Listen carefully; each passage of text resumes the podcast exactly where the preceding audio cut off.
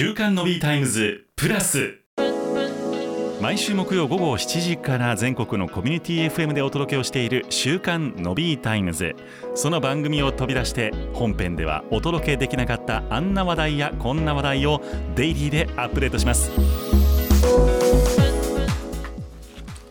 週刊 Noby タイムズプラス月曜日は日本経済新聞の村野さんとお届けをいたします。村野に聞けプラスでございます。村野さん今日もよろしくお願いいたします。よろしくお願いします。はいというわけでまあいろんなねえっ、と規制だとか、まあ、そのインボイスをはじめですけれども制度が変わってきたりというのがこの、まあ、半期ごとの、えー、恒例行事かなと思いますけれどもこの10月から導入をされたステマ規制というのについてお話をしていこうと思います。ステマというのは横田さん何でしょう？ステルスマーケティング。正解でございます。素晴らしいですね。あ焦りました。これあの広告であることを隠して個人の感想なんかを装って宣伝をする手法。隠すからステルスマーケティングということのようでございますけれども、はい、えこれに対応する規制があ10月1日から始まりました。で禁止されるって、まあ、表示がどういうものかというと、はい、事業者会社がですね内容に関与する広告であるにもかかわらずその旨が記載されていないあるいは不明瞭。で消費者が広告と判断しがたいもの。これが禁止されるということになります。だから僕が例えば、えー、っとメーカーからお金をもらってなんとかビールおいしいとかって言って自分が言っているかのようにツイートするのはアウトなんですよね。ということになります。はいだから我々が例えばスポンサーさんから、えー、とコマーシャルを流してくださいと言われる、まあ、それはもうもう誰が見ても誰が聞いても広告だと分かるのでいいんですけれども、そうではなくてあたかも僕とか横田さんとか村野さんが個人で書いているように見せかけて、えー、広告をするというのはアウトということになります。で処分内容としては再発防止を求める措置命令。従わない場合は2年以下の懲役または300万円以下の罰金などの罰則もあるということで消費者庁が公表しております。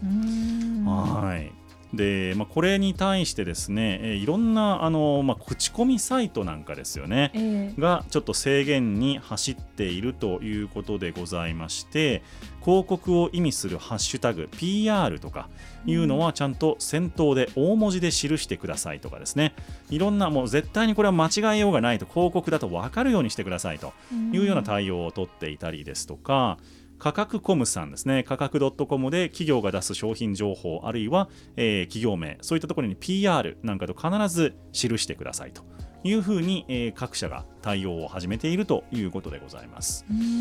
これ村田さんかなり大きな変更になりますよね。罰則付きってことになると。そうですね、これまでも批判はされてきたんですね。あんまり良くないってことで、えー、で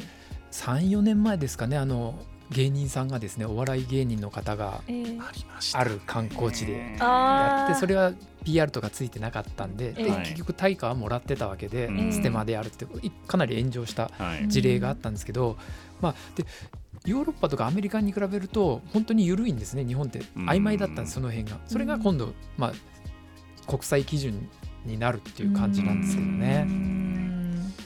なんかでもその興ざめするというか、ええ、今まではこうね感想あこの人のパーソナルな感想が聞きたくて例えば SNS とかを見てたんだけれども、うんはい、これから多分いろんなところに PR っていうハッシュタグが並ぶことになりますよね。そうですよね。厳密にやるとそうなりますよね。で対価をもらってなければ入れなくてもいいんですけどね、うん、その辺の対価っていうのもこの線引きが非常に曖昧なんですよね。あ金品をもら金銭をもらっているかそれともその試供品をもらっているかっていう。そう、ね。うん、そうなんですね。いわゆる反則品的なもの例えば缶ビール1本、もうなんか社交辞令的にもらってまあ美味しいねっていうのをつぶやくのもダメなのかとかですね、この境界線が非常に曖昧ですよね。確かに。そうなんですよね。それを全部コンサバに行くかどうかということですよね。そうですね。例えば自社の製品をその会社の役員さんが広告したらそれはステマになるのかどうかですよね。対価も。確かに、うん。ね、これやっぱりうちの車いいなっていうのを自動車会社がや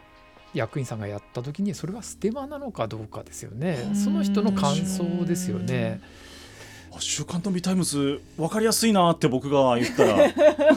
ステマだって、うん、そうですね。PR って入れなきゃいけないまあ対価もらってないからっていうのはあるんですけどね。対価ただ対価っていうのはその例えば役員さんだったら役員報酬もらってますしね、ね、まあ、その辺が微妙なのかなっていう気がしますよね。なんかその自分も結構当事者になりかねない部分がある立場で,、ね。ええ、あのこの間もその別番組でこう取材した先のあの企業さんからその商品をいただいたことがあって、それが本当に個人的に使ってすごく良かったので、あのいただきましたありがとうございますっていう投稿をしたんですよね。はい果たしてこれはステマなのかってなっちゃいますね、うん、難しいですよね、それだったらだって向こうに PR とかってなんかつけたらすごい失礼な感じがして。確かにね。なんか普通に善意でいただいただけなのにそんなって思っちゃうんですよね。うんあとあれどうなるんだろう。ふるさと納税とかも。ああなんかある意味ではこう便宜を図ってもらってるとか返礼品をもらうわけじゃないですか、そうですよね。こんないいもの素敵なもの届きましたっていうのが。さすが神戸市の神戸牛ですみたいな。どうなるんだろう。確かにそうそこが難しい、ね、なんかまあその一般的に言われるステマっていうのは想像がつくんですけど、その法律って割と厳密にこう適用された場合結構厄介なことになるじゃないですか。そうなんですよね。そうそうでやっぱりそのやっぱり厳しい方だとこれはどうなのってあのきちんと追及なさる方もいらっしゃいますし。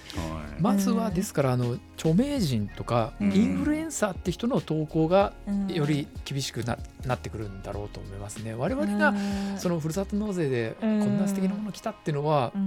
あまあ、私なんか誰にも影響を与えないわけで いやいやいや何をおっしゃってますかあまり罪には問われないんだろうなとは思いますけどね。まあ、そうですよね、まあ、むしろじゃあ僕の立場で言うと罪に問われるぐらいの立場になりたいということですね早くね。まあでもノミーさん結構ね影響力あるでしょうからそうですねノミーさんはもう全部 PR つけた方がいいかもしれない僕にあれがインフルエンスがあるんだったらもっとビールの売り上げ伸びてますから。本当に難しいですよね。だからこれはインフルエンサーという方々が結構肩身が狭いというかやりづらくなる部分もありそうな気もしますね。でこれも大手企業でやっぱ対応しているところもあってですね、えー、この記事ですとあの厚生さんとかですね、はい、価格コムとかですね、やっぱ厚生はですねあれなんですよ。私昔 SNS の取材したことあるんですけど、えー、後世が一番その化粧品メーカーの中で一番最初にその SNS 使って一番上手にやってるところ。なんです。さすがだから対策も早く動いたなっていうのは印象なんですけどね。敏感なんですねやっぱり敏感ですね、えーまあ、でも大手は割とそういうのをそのしっかりと対応する法務部がしっかりしてるイメージあるんですけど、